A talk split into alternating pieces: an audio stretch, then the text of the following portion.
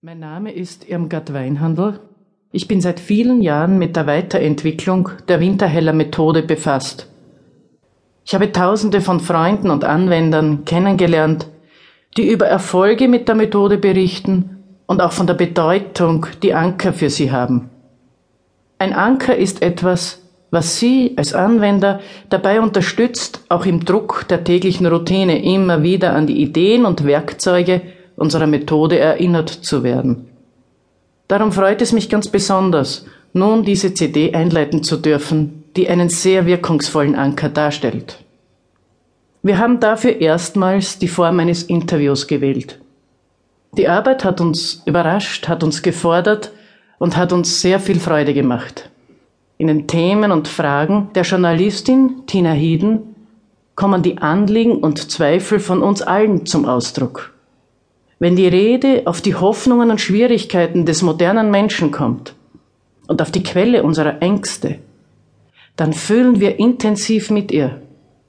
Es ist aber vor allem das in allen Themen vorhandene Vertrauen auf die enorme Kraft, die in uns allen auf die Erweckung wartet, das uns begeistert und berührt. Schon im Laufe der Produktion habe ich erlebt, wie Menschen sich beim Zuhören selber erkennen und zugleich auch Potenziale zu spüren beginnen, die immer da sind, aber selten angesprochen werden. Genießen Sie die folgende Stunde und erlauben Sie sich in eine Welt einzutauchen, die schon viele Tausende vor Ihnen begeistert und verändert hat. Das 21. Jahrhundert, es geht an und für sich allen gut, rundherum dennoch Kriege und wir werden jeden Tag tausende Male mit der Frage konfrontiert, wie geht's? Ist das jetzt eine berechtigte Frage heutzutage oder ist wie geht's wirklich nur eine oberflächliche Floskel? Also wie das im normalen Umgang üblich ist, wird wahrscheinlich sehr unterschiedlich sein. Äh, und manchmal wird man es ernst meinen, in den meisten Fällen nicht. Aber wenn es nicht ernst gemeint ist, ist es auch nett und höflich, wenn man sich zumindest formal einmal erkundigt und den anderen wahrnimmt. Und Sie meinen es jetzt vielleicht sogar ernst ja, und interessieren sich dafür, wie es jemand anderem geht oder wie es speziell jetzt mir geht. Und dann ist das durchaus eine, eine berechtigte Frage, weil das ja jeden Tag äh, neu ist, wie wir unser Leben gestalten und wir uns ja vielleicht selber auch fragen könnten, wie geht's mir eigentlich? Um dann einmal abzuwägen, die positiven Seiten des eigenen Lebens, die Schwierigkeiten, die man hat und am Schluss dann zu einem Ergebnis zu kommen, das dann vielleicht subjektiver und individueller und persönlicher ist, als wenn man überhaupt nicht reflektiert und vielleicht sich dann so fühlt, wie es heute in der Zeitung zufällig steht. Dass ich Nahrung habe, ein Dach über den Kopf habe, ist in meisten Fällen klar.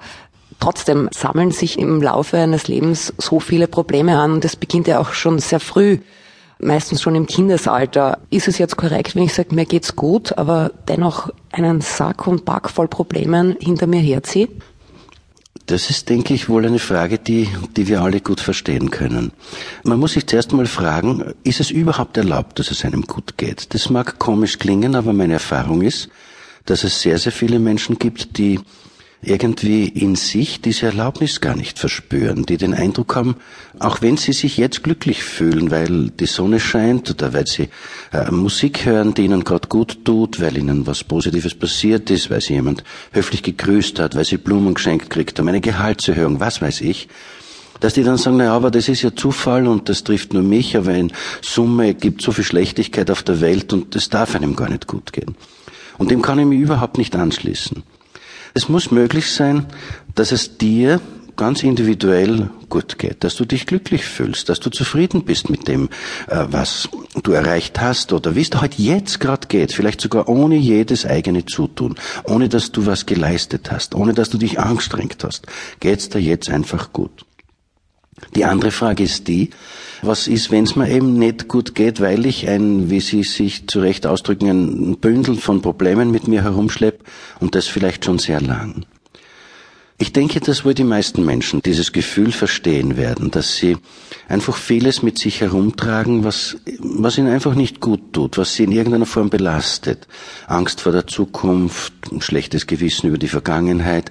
Insgesamt so ein Gefühl, es steht mir nicht zu. Ich, man darf schon glücklich sein, aber ich speziell hab's mir irgendwie nicht verdient.